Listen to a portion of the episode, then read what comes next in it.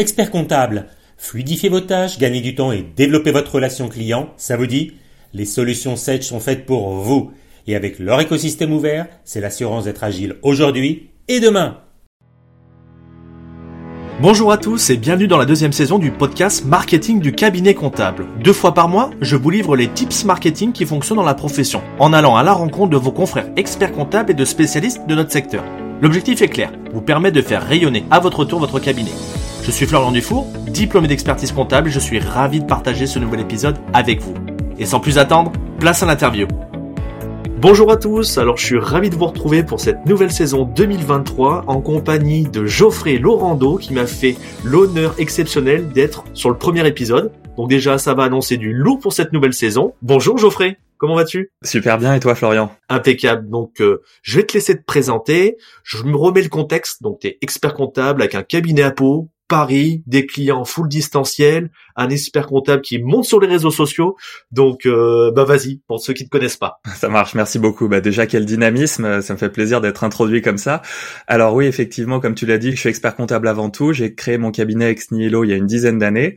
Je suis également coach professionnel certifié depuis deux ans maintenant et entrepreneur, c'est-à-dire que je suis à l'origine de plusieurs créations d'entreprises. J'ai monté une société de conseil en 2016, j'ai monté un bar en 2018, et en parallèle de tout ça, je fais également de l'accompagnement pour le mémoire du diplôme d'expertise comptable. Bah en tout cas, c'est super. J'ai vu aussi que tu avais des clients en full distanciel. Exactement. Oui, oui. En fait, on a un cabinet qui est assez particulier dans le sens où euh, j'ai eu la bonne idée de m'exporter immédiatement hors de Paris lors de la création du cabinet. J'ai d'abord vécu à Chartres pendant quelques années, pendant trois ans, et là depuis 2018, maintenant j'habite dans le sud-ouest, à Pau, donc à 900 km de Paris à peu près.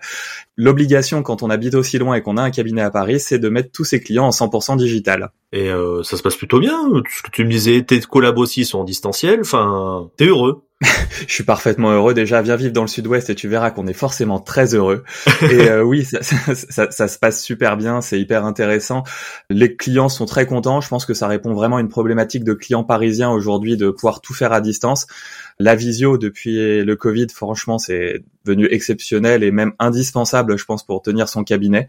Les gens ne veulent plus prendre le métro dans Paris. En tout cas, pour la petite anecdote, j'ai eu pas mal de rendez-vous au début qui étaient censés se faire en physique juste après le Covid et qui ont été tous annulés, justement pour être remplacés par de la visio, quand bien même j'étais à Paris. Donc c'est là où ça m'a convaincu que maintenant euh, la visio c'était presque essentiel pour la vie d'un cabinet et ça m'arrange parce qu'au moins on fait des rendez-vous plus efficaces, plus productifs et tout le monde est content. Donc ça c'est bien déjà, on peut voir pour ceux qui montrent leur cabinet ex nihilo qu'il y a des modèles de cabinets nouveaux, novateurs et que ça n'empêche pas en fait euh, il y a une place pour tout le monde. Donc moi, ce que je te propose maintenant, avant de rentrer sur la thématique, je veux juste rappeler aux auditeurs que tu as fait une conférence au congrès euh, donc euh, de la région Aura en novembre 2022 et ça a été un véritable succès. J'ai eu la chance de pouvoir essayer de trouver une place dans cette salle qui était bondée et tu nous as fait l'honneur de présenter donc sur la partie organisation de la relation client et donc c'est pour ça que moi euh, je t'ai fait appel. J'ai trouvé vraiment top. Je pouvais pas te poser des questions, trop de monde et puis on n'avait pas forcément le temps adéquat. Alors je t'ai invité et du coup, moi, j'allais te poser cette question. Moi, il y a une chose qui m'a choqué, c'était, t'as dit, comment passer d'expert comptable technicien à un expert comptable entrepreneur? Euh, comment t'as réussi, toi? Euh, Quelle est l'importance, en fait? Je, voulais essayer de trouver derrière, derrière cette organisation dans la relation client. Et euh, en gros, comment on pourrait conseiller un, confrère qui nous écoute à l'heure actuelle pour partir comme toi, pour faire comme toi?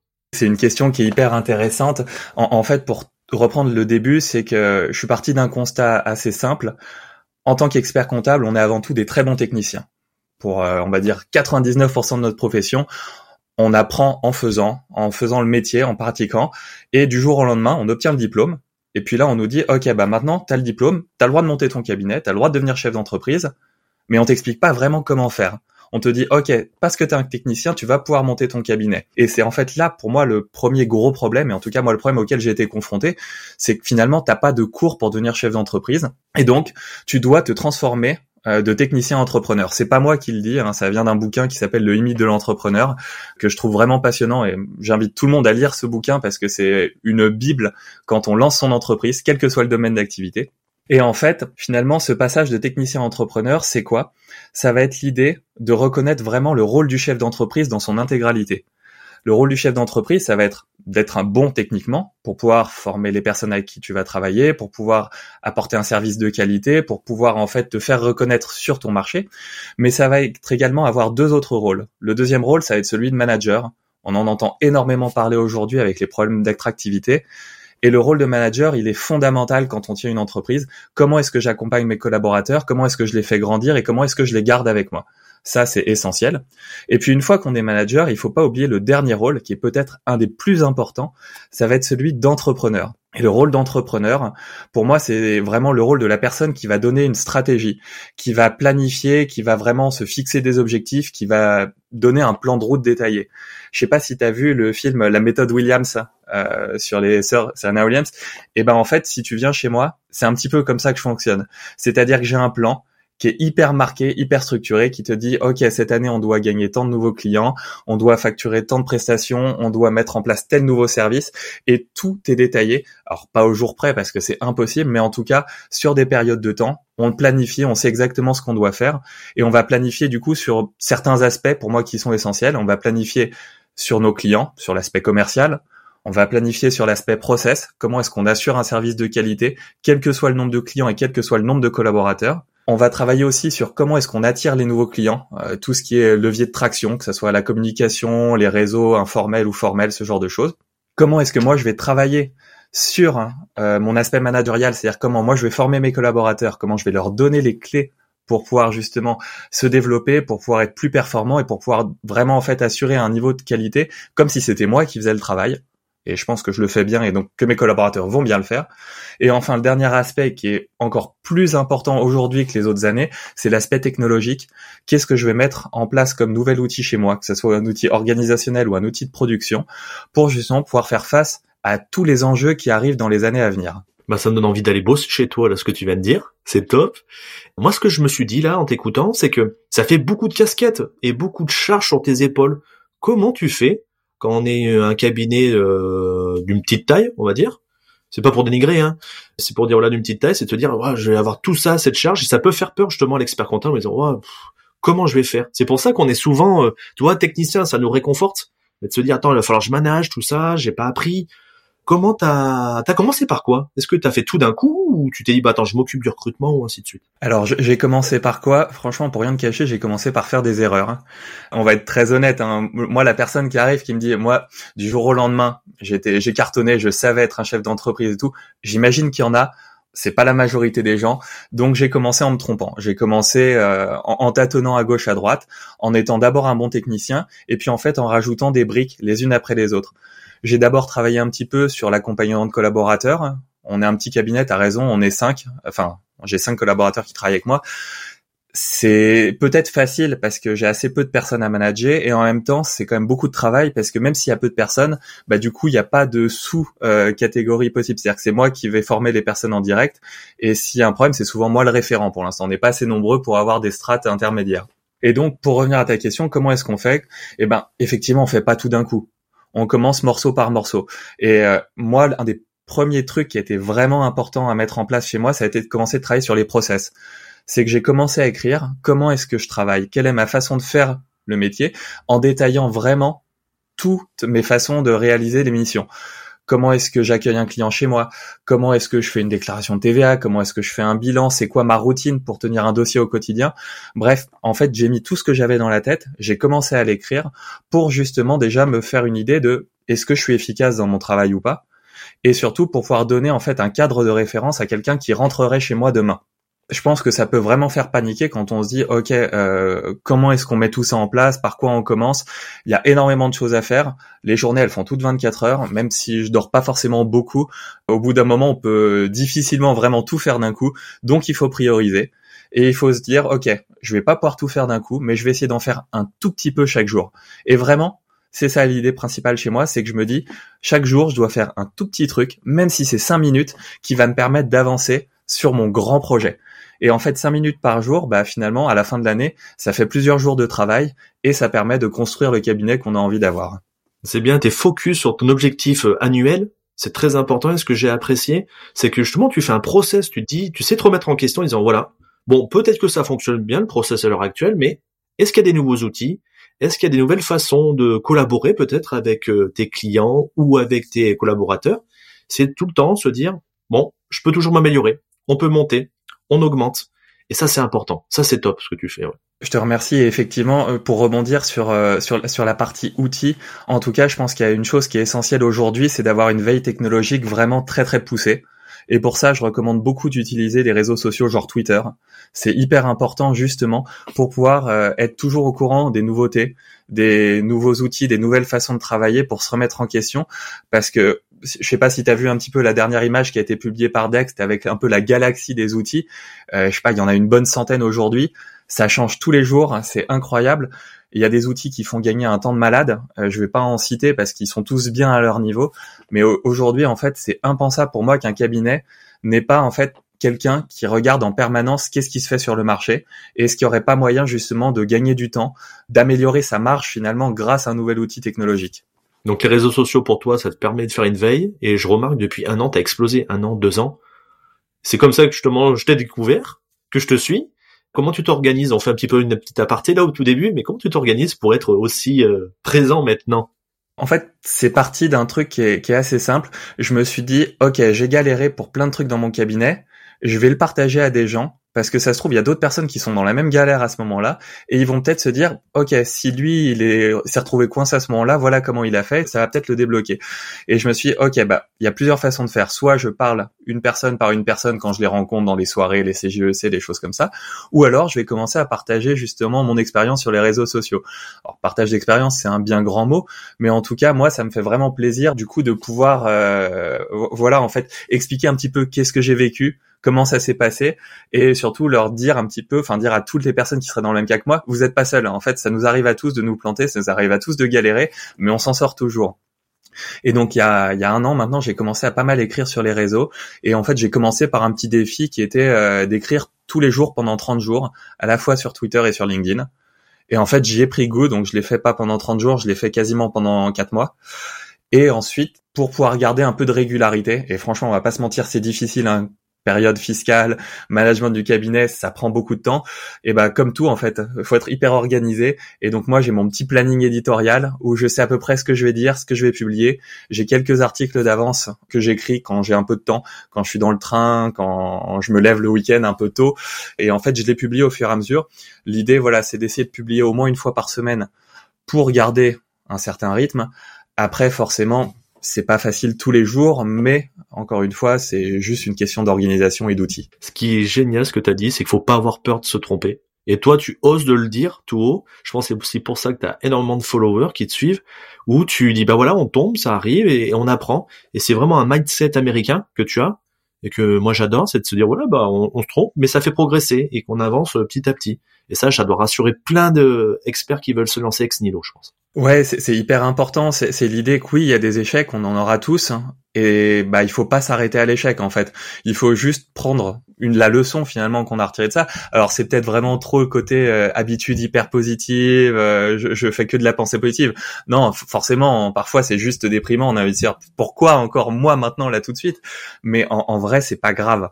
Euh, quand, quand tu remets vraiment tout dans le contexte, en tout cas au niveau du travail, il y a rien de mortel. Il y a juste des leçons à prendre, il y a juste des leçons à en tirer justement, et puis améliorer ses process, améliorer sa façon de travailler pour pas se retromper la fois d'après. Le vrai problème, en fait, la vraie difficulté, c'est pas de se tromper, c'est de se tromper systématiquement sur la même chose. Là, ça serait un problème puisque ça veut dire qu'en fait, on n'apprend pas de ses erreurs et qu'on continue à faire toujours les mêmes bêtises. C'est normal, c'est de l'apprentissage. Bah maintenant, on va aller dans le dur.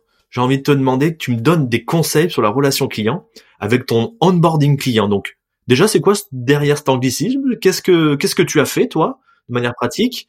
Quels ont été entre guillemets les avantages pour ton cas? Est-ce que tes clients sont contents ou tes collaborateurs aussi? Dis-nous tout en fait. Vas-y. Alors l'onboarding client, euh, derrière ce bel anglicisme, en fait, c'est simplement le nom qu'on va utiliser pour l'accueil des nouveaux clients. Comment est-ce que chez nous un client va être reçu? C'est quoi un peu finalement l'expérience client quand euh, une personne prend contact avec nous? Et en fait, derrière cet anglicisme, il y a quoi? Il y a en fait tout un process qu'on a mis en place pour accueillir le client toujours de la même façon, quelle que soit la personne qui va accueillir le client. C'est-à-dire que si je te donne un exemple, un client qui va prendre contact avec nous, quel que soit son biais, ça va être en général par email. 99% du temps, c'est par email. on va directement lui envoyer un email de prise de connaissance qui est standardisé, c'est-à-dire que on va lui envoyer toujours la même chose avec l'outil qu'on utilise, la présentation très rapide et succincte du cabinet et également le lien vers notre calendrier pour pouvoir prendre un rendez-vous. Ensuite, une fois qu'il a pris ce rendez-vous, on va avoir notre rendez-vous de présentation. Et pendant ce rendez-vous, c'est toujours le même schéma. Ça dure 30 minutes et on va parler du besoin du client. On va lui demander qu'est-ce qu'il recherche dans la relation comptable, comment ça s'est passé s'il avait déjà un expert comptable jusque-là, qu'est-ce qu'il aimerait changer. On va vraiment travailler un peu sur son besoin, on va le faire parler. Et une fois qu'on a identifié son besoin, si ça peut correspondre à l'offre qu'on lui propose, et ben on va lui présenter justement notre offre commerciale. On a une offre qui est hyper standardisée, donc on propose toujours la même chose à tout le monde. C'est hyper important pour nous que tous les clients puissent avoir vraiment une offre standard. Après, on peut rajouter des missions supplémentaires, bien évidemment, mais on a une offre, on va dire, de base qui permet de tout englober. Une fois que ce rendez-vous est fait, à la suite de ce rendez-vous, on a un email qui part immédiatement pour justement réexpliquer les tarifs, les conditions, comment ça se passe avec nous. Euh, on, insiste beaucoup sur le fait que chez nous, il n'y a pas d'engagement. C'est un truc hyper important, mais en, fait, quand tu signes une lettre de mission chez nous, si tu as envie de te barrer, bah, tu peux te barrer du jour au lendemain. Il n'y a pas d'engagement minimum. Donc ça, c'est vraiment un point sur lequel on insiste beaucoup et qu'on remet dans notre email euh, suite à la présentation. Ensuite, une fois qu'on a reçu sa réponse, si elle est positive, bien sûr, on lui envoie sa lettre de mission. Une fois que sa lettre de mission est faite, il va prendre un autre rendez-vous pour mettre en place la mission, et ainsi de suite. Et en fait, tout le processus d'entrée, il va être détaillé du jour au lendemain avec le nombre de jours presque systématiques à mettre entre chaque rendez-vous, entre l'ouverture des espaces, entre la signature de la lettre de mission, entre l'envoi justement des vidéos de présentation pour savoir comment est-ce qu'on utilise les outils chez nous. Bref, tout est hyper cadré et standardisé, c'est ça qui est important. Et aujourd'hui, ce qui intéressant, je trouve, c'est qu'on peut aller vraiment très très loin dans l'automatisation des process euh, grâce à des outils comme Zapier, hein, comme des outils très no-code, où on va pouvoir commencer par un petit euh, combo, par exemple, où euh, la personne prend rendez-vous sur Calendly. Ça va créer un nouveau prospect dans ton pipe drive, ton, ton CRM. Ensuite, ça va créer une nouvelle entrée dans Airtable qui va être ta base de données et ça peut créer à terme un nouveau client dans Penny Lane, le tout finalement sans que tu aies rien à faire. Et c'est là en fait où tu vas gagner du temps, tu vas essayer d'enlever les étapes inutiles, intermédiaires, qui te font juste perdre du temps et qui te, te prennent de l'énergie pour rien. Complètement, je pense que déjà, tu as dit, tu allais renvoyer euh, deux, trois emails, euh, refaire les lettres de mission, ça prend un temps fou, il y a aucune valeur ajoutée, et le fait que tu l'automatises, déjà, toi, ça te, bah, ça avance, c'est un gain de temps. Même le client, je pense que lui, ça lui évite d'attendre, comme on peut le voir dans certains cabinets où l'aide de mission ou de vie, on l'envoie, mais trois jours après par la poste. Après, il faut qu'il me le renvoie. Euh, je pense, il y a une satisfaction expérience client qui est fluide. Et c'est peut-être pour ça qu'on vient de voir aussi. C'est exactement ça. C'est qu'en fait, aujourd'hui, de ce que j'ai pu remarquer, en tout cas, la clientèle qui vient me voir, elle attend quoi? Des réponses rapides. Ça, c'est une certitude. De la réactivité. Ça attend pas qu'on soit disponible H24, mais simplement pour des choses qui soient simples et eh ben qu'ils soient pas obligés de nous demander en permanence directement, mais qu'en fait ça soit quasiment automatisé. Et aujourd'hui, quand tu standardises tes process, quand tu standardises des emails, les lettres de mission, ce genre de choses, et eh ben ça te permet de pas perdre une journée, deux journées, trois journées. Non, t'envoies directement ton offre, la personne elle te répond oui ou non, c'est assez rapide, mais en tout cas toi le taf il est fait de ton côté et ça renvoie une hyper bonne image du cabinet, c'est important. Moi ce que je trouve aussi, et c'est ça que je ressentais quand j'étais en cabinet, c'est que T'as tout standardisé, donc au moins quand tes collaborateurs, ils savent comment ça va fonctionner. Que avant, moi, j'avais plusieurs euh, associés. La problématique, c'est qu'ils fonctionnaient tous différemment. Il fallait s'adapter. C'était pas forcément clair pour tous les clients. Et même que des fois, quand le client changeait d'associé, il, bah, il comprenait plus le fonctionnement. Donc, je pense déjà, il y a une clarté au sein de tes clients, une clarté au niveau de tes collabs.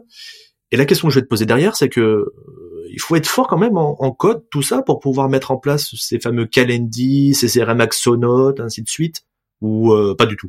Absolument pas. Euh, moi, alors, je ne connais quasiment rien au code. j'ai vite fait essayer un peu de coder dans ma vie, mais c'est pas mon truc. Non, non, justement, c'est l'intérêt du no-code. Alors, c'est pas moi qui en parlerai le mieux, hein, c'est plutôt Anthony Guez que je salue. Et en fait, l'intérêt du no-code, c'est quoi? C'est qu'en fait, tu as des sites où en fait, c'est des briques.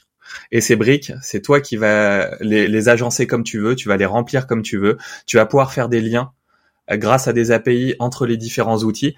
Mais finalement, aujourd'hui, tu as besoin d'un peu de temps pour euh, rentrer dans le fonctionnement, mais t'as pas besoin de compétences techniques particulières. Et c'est ça qui est hyper intéressant aujourd'hui, c'est que n'importe qui peut créer un petit site internet interne au cabinet très simplement, peut créer un calendrier partagé en utilisant des outils qui sont déjà très ouverts, avec une expérience utilisateur qui est géniale, et surtout qui ont des coûts quand même qui sont assez faibles. Et c'est ça qui est chouette aujourd'hui, c'est que tout le monde a accès à un panel d'outils simple, efficace et assez peu coûteux. Si on reprend l'exemple de Calendly, je pense qu'on en reparlera un petit peu après, ça coûte une centaine d'euros par an.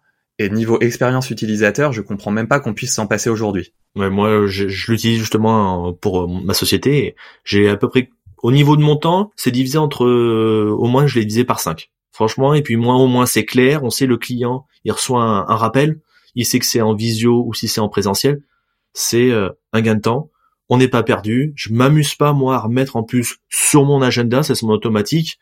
Enfin, il y a que de la valeur ajoutée.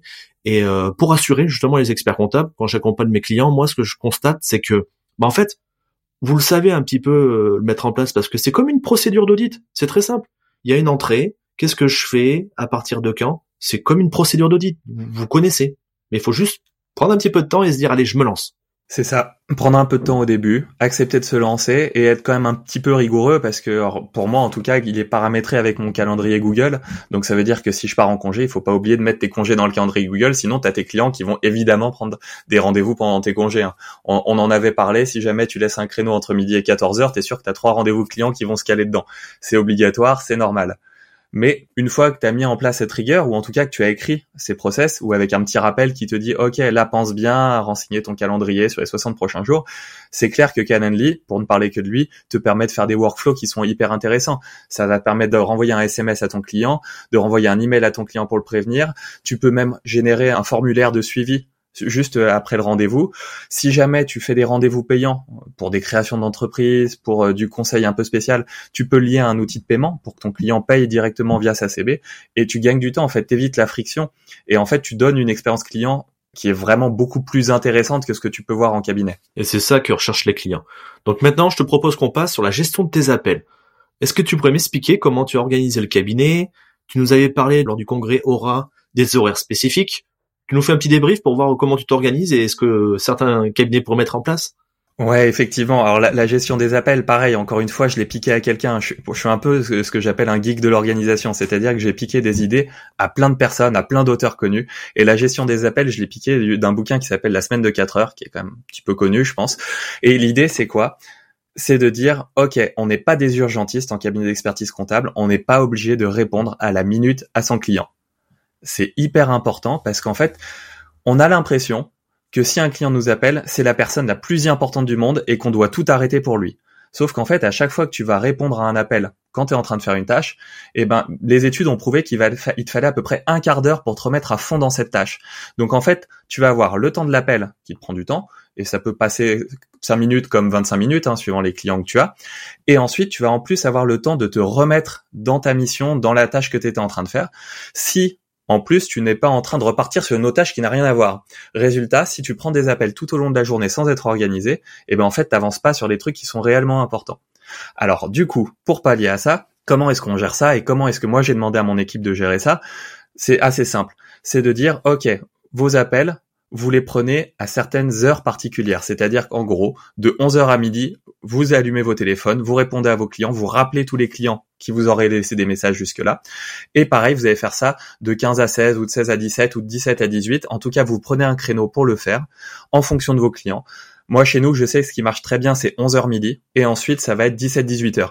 17-18h, en général, fin de la journée des clients. Ils ont un peu de temps pour débriefer. Ils ont du temps pour te poser des questions. Ça permet d'avoir des appels vraiment efficaces. Ça permet de tout regrouper au même moment. Et ce qui est vraiment important, c'est que ton client sache que tu vas lui répondre dans la journée. Mais il sait aussi que il peut te déranger à n'importe quel moment. Il attend pas forcément que tu le rappelles immédiatement à ce moment-là. Et ça, c'est important.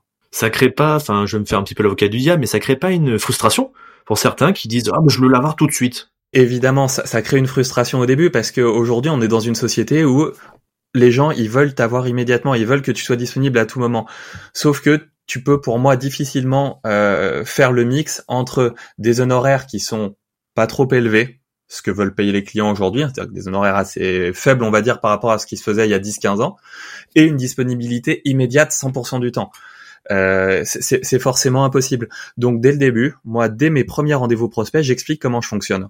Et en fait, en expliquant, en donnant finalement ce cadre à tes clients, leur disant, vous inquiétez pas, je vous rappellerai, mais par contre, si vous voulez m'avoir d'un coup, il y a assez peu de chances que ça fonctionne. Ça va créer de la frustration, mais en même temps, ils le savent. Et quand tu donnes une règle et qu'elle est claire et qu'elle est comprise, il y a beaucoup moins de problèmes. Ce qui crée un problème, ce qui crée une frustration, c'est pas en fait de donner un cadre, c'est l'incertitude. C'est quand ton client va te dire ah ouais alors là cette fois-ci je vais peut-être pas pouvoir le joindre parce que et ensuite la fois d'après tu vas lui répondre directement il va dire ok d'accord cette fois-ci ça marche et puis les six fois d'après ça ne va pas fonctionner à nouveau et ainsi de suite et là en fait ton client il est perdu alors que quand il sait que il va te laisser un message et tu le rappelleras dans la journée bon bah il en prend son parti non, c'est exactement ça. C'est l'expérience client déjà pour qu'il soit impeccable. Et c'est ton onboarding en fait, comme tu l'as dit. Si on explique dès le départ en disant bah voilà, bah vous voulez tel tarif, et ben ça correspond aussi ça pour faire du bon travail. Ou vous voulez du euh, full premium, bah c'est un tarif plus élevé. Dans ce cas-là, il faut. C'est ouais, l'explication de onboarding dès le départ pour que ce soit compris par le client et du coup ils disent dans son expérience, bah oui c'est cohérent. C'est ce qu'il m'a dit. Oui, comme tu dis, c'est le fait de pas savoir et que ça dit ah ça fonctionne un coup ou pas. C'est ce qui va créer la frustration. Donc l'onboarding dès le départ, expliquer comment on fonctionne, au moins ça est clair et pour toi aussi. Hein. Donc ça, même pour tes collaborateurs, ils en sont contents du coup de pas te déranger tout le temps?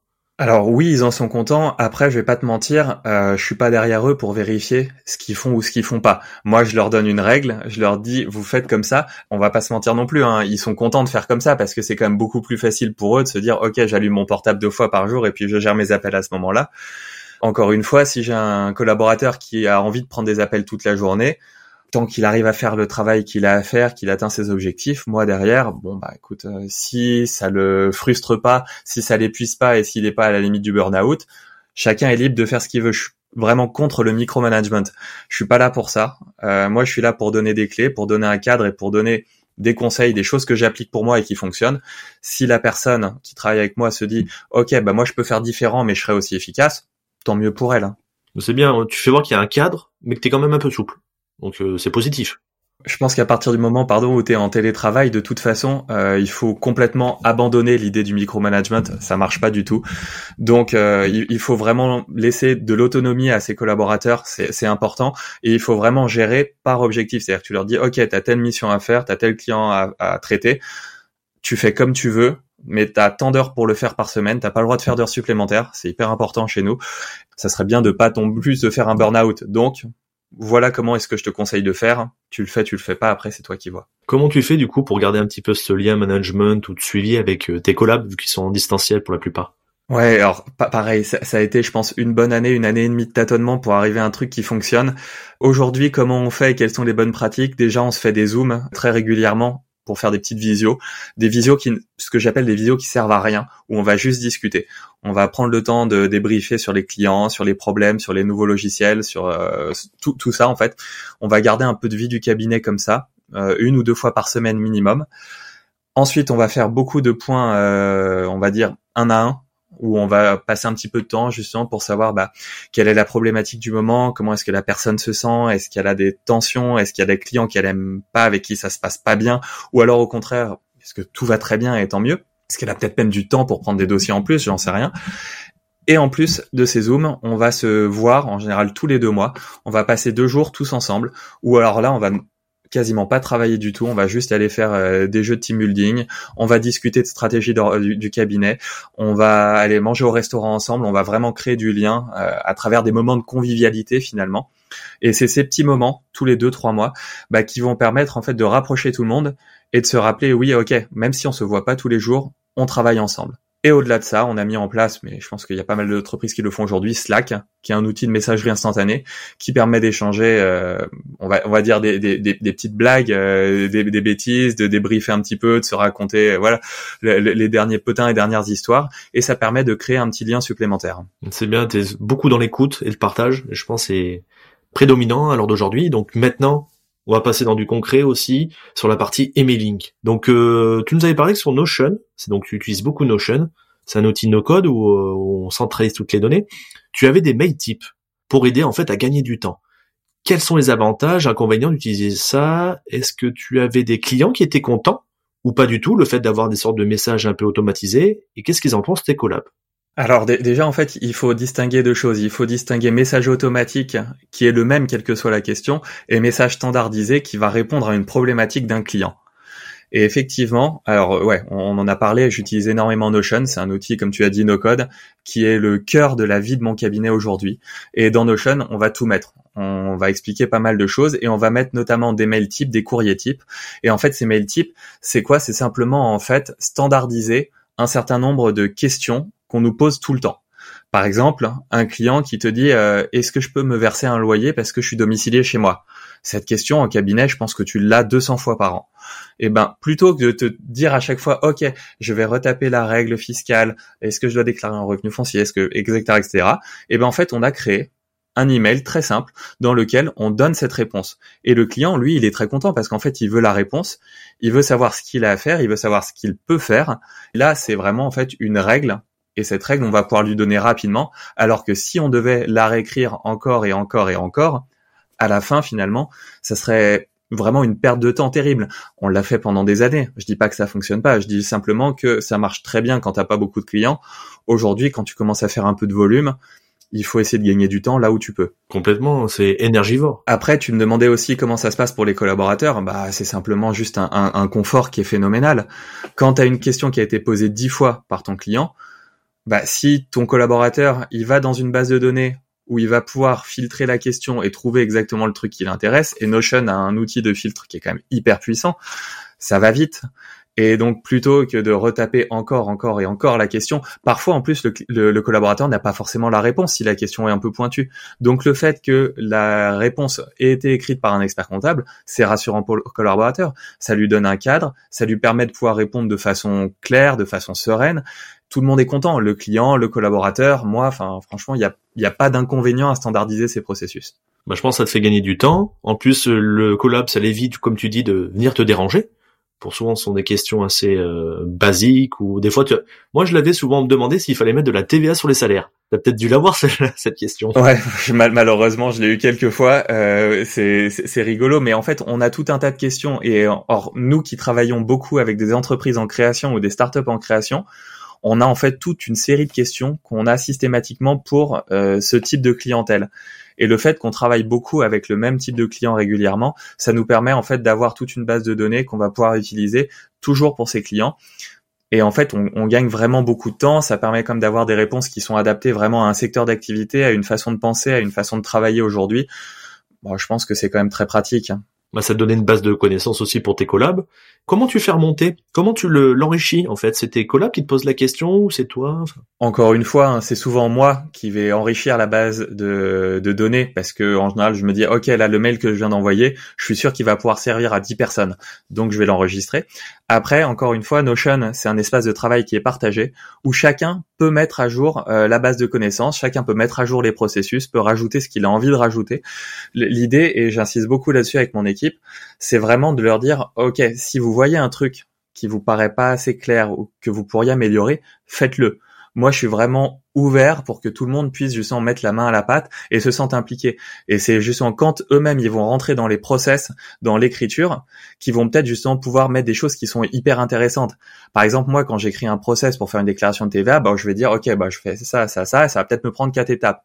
Sauf qu'un collaborateur qui arrive, il va me dire ah oui mais entre l'étape 2 et l'étape 3, ben, il faudrait peut-être mettre deux sous-étapes. Hein. Et moi, je l'oublie parce qu'en fait, ça fait 15 ans que je le fais, donc ça me paraît évident. Et quelqu'un qui fait peut-être depuis un an, il va se dire, ouais, mais en fait, ces étapes, elles sont essentielles. Et donc, il va me les rajouter. Et c'est ça, en fait, qui va enrichir euh, ma base de données, qui va enrichir la vie de mon cabinet et qui va permettre vraiment d'être efficace. Tu fais une petite validation quand même derrière pour dire, bon, bah voilà, euh, ça, euh, je suis d'accord avec toi ou non? Alors, je le valide, mais a posteriori, c'est-à-dire que Notion te permet d'avoir des notifications quand il y a des choses qui sont modifiées. Donc, effectivement, quand il y a des, euh, des, rajouts, soit mon collaborateur me l'a demandé avant, et je lui dis systématiquement oui, on regarde ensemble après, soit euh, je lui dis, bah, écris, dis ce que tu veux dire, et puis moi, je vérifierai que c'est bien clair, bien cohérent, et surtout juste, hein, bien sûr. Faut pas commencer à transférer des mauvaises informations. Mais la plupart du temps, en tout cas pour la partie process, il y a peu d'erreurs. C'est généralement clair et c'est juste que ça permet vraiment de détailler de façon vraiment très précise finalement et efficace comment est-ce qu'on fait les choses.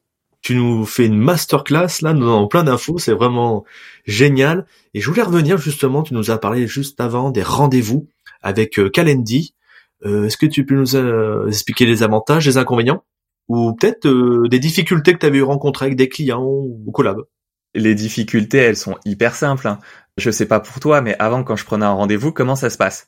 Tu reçois un mail ou un appel. La personne te dit OK, j'aimerais prendre rendez-vous avec vous. Tu lui renvoies un premier, tu dis OK, je suis disponible à telle date. Retour d'email. Ah, moi, je suis pas disponible. Est-ce que vous serez disponible à ce moment-là? Retour d'email. Non, je suis pas disponible à ce moment-là. Et tu peux échanger 5, 6, 8, 10 messages comme ça.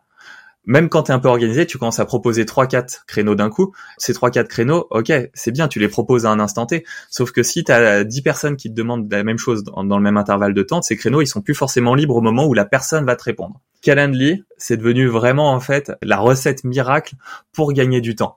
C'est-à-dire qu'en fait, c'est un calendrier partagé. Donc ton client, il va pas te demander à toi par email à quelle date tu es libre. Il va se connecter sur ton Calendly, donc sur un lien qui va lui dire OK, Geoffrey, il est libre le mardi à 10h, mercredi à 11h, vendredi à 16h.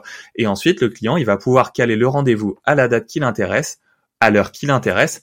Ça va en plus générer automatiquement, pour moi qui fais tous mes rendez-vous en visio, ça va générer automatiquement dans mon Google Calendar l'invitation, ça va générer automatiquement le lien pour me connecter à Zoom, et ça va en plus générer automatiquement dans le cas des prospects, un prospect dans Pipedrive. Donc franchement, en fait, tu gagnes du temps, c'est hyper efficace, et ça évite la frustration du client qui va devoir t'écrire 15 fois pour prendre un rendez-vous avec toi. Alors oui, il y a un petit inconvénient parce qu'il y en a toujours un, c'est que tu cadres des heures. Donc si jamais tu veux offrir un rendez-vous exceptionnel à la dernière minute à un client, Calendly, ça marchera pas parce que ton Calendly, il est vraiment très standardisé avec des heures qui sont chaque jour les mêmes, etc. Sauf que c'est plus facile de gérer l'exception une fois tous les 36 du mois plutôt que de gérer le quotidien. Et c'est ce que tu disais tout à l'heure, c'est que tu gagnes mais des jours de travail en cumulé sur juste prendre des rendez-vous. Euh, moi, je l'appelle un petit peu le Doctolib des experts comptables. C'est comme ça que je le présente, Calendly. Je pense, sincèrement, pour l'avoir appliqué chez des clients, vous mettez ça pour la prise de rendez-vous pour le, le, bilan, vous gagnez un temps phénoménal. Et votre secrétariat, il va être content. Hein. Mais pour tout, en réalité, alors moi, si tu veux, dans Calendly, tu peux créer en fait plein de rendez-vous avec des durées différentes pour des thématiques différentes. Par exemple, moi, dans mon Calendly, j'ai un rendez-vous pour les prospects, donc c'est un rendez-vous qui va durer une demi-heure, qui va te demander en plus des questions qui sont particulières préalables au rendez-vous. Comme ça, ça va te permettre de rentrer quelques petites informations qui, moi, vont pouvoir m'aider à savoir bah, comment est-ce que je vais gérer le rendez-vous, est-ce que le client est intéressant pour moi, est-ce que c'est intéressant qu'on travaille ensemble aussi pour lui? Je vais avoir un rendez-vous, on va dire, de suivi classique qui va durer 45 minutes, ça c'est mon rendez-vous un peu standard. Je vais avoir un rendez-vous création d'entreprise, je vais avoir un rendez-vous bilan qui va durer une heure et demie. Et en fait, tu vas pouvoir vraiment en fait créer plein de rendez-vous différents et tu vas donner accès finalement à ton calendrier, à tous ces rendez-vous à tes clients pour que ce soit eux qui décident quand est-ce qu'ils en ont besoin. Et je me suis rendu compte d'une chose hyper intéressante, c'est quand tu vas donner finalement à ton client euh, les clés de son autonomie, que lui, il va être vraiment satisfait de la relation client. C'est quand tu lui dis c'est comme ça que ça marche et voilà les règles. En fait, il t'embêtera pas, il te dira pas ouais t'es jamais disponible. Il va simplement te dire ok si c'est comme ça que ça marche, eh ben je m'adapte au process et on va être efficace et ça va bien fonctionner. Et j'ai aucun client qui se plaint de ça. Bien au contraire, j'ai eu que des retours positifs. Ça va faire trois ans qu'on l'a mis en place, mais c'est c'est juste euh, phénoménal tellement c'est pratique. Justement, c'est surtout votre expérience client, c'est positif parce qu'on a l'impression, enfin, le client l'impression que c'est lui qui a le choix parce qu'il voit devant l'agenda avec les disponibilités, c'est lui qui a le choix de choisir le moment. Donc, c'est que du positif et ça fonctionne de plus en plus. On va aller sur la dernière étape, la question 7. Tu nous avais parlé d'une FAQ et des chatbots. Quel intérêt de mettre ça en place et euh, comment faire? Comment faire qu'on ne sait pas coder tout ça? Euh, Quelle est la valeur pour les clients? Euh, qui, eux, cherchent la proximité pour les experts comptables alors FAQ, c'est assez simple à mettre en place quand tu utilises Notion, parce qu'en fait Notion, il faut savoir que c'est un outil no-code que tu peux être sur ton ordinateur, mais c'est avant tout une page web. Et l'avantage d'une page web, c'est que tu peux la partager avec tout le monde. Donc une FAQ, c'est quoi? Bah, C'est un petit peu comme pour mes mails standardisés. Quand on a des questions qui reviennent régulièrement, là par exemple, on a des questions sur la prime de partage valeur qu'on va avoir jusqu'à la fin de l'année et puis toute l'année prochaine aussi, plutôt que de faire un emailing qui va sûrement être perdu par ton client à un moment ou un autre, en fait, on va lui donner, on va lui écrire la réponse dans une FAQ et ça va être à lui de pouvoir la chercher directement. Je trouve ça intéressant parce qu'en fait, ça va encore donner un peu d'autonomie au client je pourrais pas te dire si c'est quelque chose où vont beaucoup mes clients. J'ai pas de suivi. En tout cas, moi, c'est un service qu'on propose aujourd'hui, euh, qui est suivi ou non, ça, le futur nous le dira. Mais en tout cas, je pense qu'il peut faire gagner du temps. En fait, la question que je me pose aujourd'hui en ce moment, et je suis en train d'essayer de le développer, c'est de mettre en place un chatbot, comme tu peux voir euh, régulièrement sur tous les sites euh, des partenaires de la profession, qui permet en fait, hein, via une série de questions qui est préprogrammée, de donner une réponse attendue. Et en fait, ce chatbot, finalement, il va être lié directement à ta FAQ, puisque ton client va dire, OK, j'ai une question en social, OK, j'ai une question sur une prime, OK, je cherche à donner une prime qui serait, par exemple, euh, exonérée de charges sociales. Et ben là, automatiquement, tu vas tomber sur l'article qui te renvoie à la FAQ. Comment est-ce que tu peux le faire? Jusqu'à quelques années, je t'aurais dit bon bah il faut savoir coder ou alors il faut que tu appelles un, consultant extérieur. Aujourd'hui, il y a des outils en no-code qui permettent justement de créer des chatbots. On est en train de travailler dessus et qui permettent de le faire. Alors ça prend du temps, bien sûr, mais c'est pas si compliqué que ça si tu as envie de te poser un petit peu la question. Pour tous ceux qui se demanderaient justement comment apprendre tous ces outils de no-code, comment travailler, je, conseille pas mal euh, une boîte qui s'appelle Contournement, c'est une boîte française qui a toute une formation gratuite qui doit durer 7 heures. Alors je suis pas du tout affilié avec eux, mais c'est une formation en fait qui va t'apprendre vraiment les bases du no-code et qui vont t'expliquer OK, c'est quoi Notion, c'est quoi Airtable, c'est quoi Zapier, c'est quoi Softer et rien que ça en fait, ça va te donner des clés et tu vas te rendre compte que tu peux faire des trucs incroyables sans avoir de compétences informatiques et je trouve ça vraiment révolutionnaire. Vous l'avez entendu, hein, faut aller suivre cette formation et justement, ça vous permettra de vous concentrer et accompagner vos clients. On arrive presque à la fin. Est-ce que tu pourrais nous rajouter, partager un, un type supplémentaire pour euh, les confrères? Alors le, le type supplémentaire que j'aurais à partager, en fait, c'est vraiment aujourd'hui, pour, pour, moi, c'est déjà de s'intéresser au no-code et de s'intéresser à Notion. Pour moi, c'est indispensable aujourd'hui de vraiment structurer son cabinet via cet outil. On peut apprendre à l'utiliser tout seul. Hein. Il n'y a pas besoin de suivre une formation. Il y a des tutos sur YouTube. Euh, il y en a, il y en a des tonnes en français, en anglais, tout ce que tu veux. Euh, c'est vraiment ça qui va te permettre de gagner en efficacité. C'est ça aussi qui va te permettre, hein, et, ça j'insiste pas mal dessus aussi, de créer en fait un vrai, ce qu'on appelle un manuel cabinet. Et ben en fait plutôt que d'avoir un manuel cabinet euh, qui a un document PDF que personne ne va jamais voir, tu vas le créer dans Notion. Et ce manuel cabinet, tu vas le lier à des choses qui sont toujours en mouvement. Tu vas lier aux normes, tu vas lier au process, tu vas lier à ta façon de travailler, tu vas lier en fait, tu vas créer finalement une structure, un cadre pour ton cabinet, pour tes collaborateurs, aussi pour tes clients. Le cadre va te permettre d'être efficace, euh, de gagner du temps, de pouvoir grossir aussi assez facilement finalement. Aujourd'hui, on est cinq collaborateurs. Demain, si je veux rentrer des personnes en plus, bon, une fois que je les aurai recrutées, bien sûr, c'est très simple parce qu'elles vont avoir toute la vie du cabinet, toute notre façon de travailler, toute notre stratégie, la vision, où est-ce qu'on veut emmener le cabinet. Et ben en fait, tout va être au même endroit. Et c'est justement en mettant tout dans ce Notion, dans ça, qu'on va pouvoir justement créer une vraie culture cabinet, que les gens vont avoir l'impression, et c'est pas une impression d'ailleurs, de vraiment faire partie de l'entreprise et pas juste d'être un petit rouage qui sert à rien ou qui est juste là pour faire des déclarations de TVA. C'est comme ça en fait qu'on va pouvoir mobiliser les équipes, qu'on va pouvoir remettre de l'attractivité dans le métier, c'est en partageant toute la connaissance, toute la culture. On peut pas s'appauvrir dans un cabinet quand on partage l'information, c'est bien le contraire qui se passe. On crée vraiment énormément de richesses à tout partager. C'est exactement un espace en fait vivant et ce qui permet d'être scalable aussi, donc monter rapidement pour faire grossir votre cabinet. Bon, on arrive à la fin. Ce que je vous propose quand même, c'est je fais un jeu à chaque fois, ce qu'on appelle le jeu ceci ou cela, pour apprendre à plus te connaître. Donc, j'ai été vérifier un petit peu tout ce qui se passait sur les réseaux sociaux sur toi, et je voudrais avoir ton avis. Est-ce que tu es d'accord pour jouer au jeu? Il y a cette question. Oui, avec plaisir. Hein. Alors, est-ce que tu étais plutôt Excel ou Notion? Euh, je, tape à côté, maintenant je deviens Airtable. C'est un entre-deux. J'étais Excel avant, forcément. Airtable maintenant parce que c'est un Excel mais survitaminé qui permet de faire des trucs incroyables. Question un peu plus dure, est-ce que tu es un expert comptable entrepreneur ou tu es un entrepreneur qui est expert comptable? Ouais, très difficile parce que je vais me contredire. Je pense que j'étais expert comptable entrepreneur avant et maintenant j'ai clairement changé de casquette parce qu'aujourd'hui je me vois vraiment comme chef d'entreprise. Ce qui m'amuse, c'est de développer le cabinet, c'est de donner une stratégie, une vision et euh, le métier expertise comptable, je l'adore, je le pratique tous les jours, mais c'est plus forcément mon activité qui me prend 100% du temps. Le Twitter ou LinkedIn plutôt? Difficile celle-là. LinkedIn non, pas, pas difficile. Ouais, je, je suis plutôt LinkedIn. J'aime beaucoup Twitter, mais ça part très vite euh, en, en, cacahuète.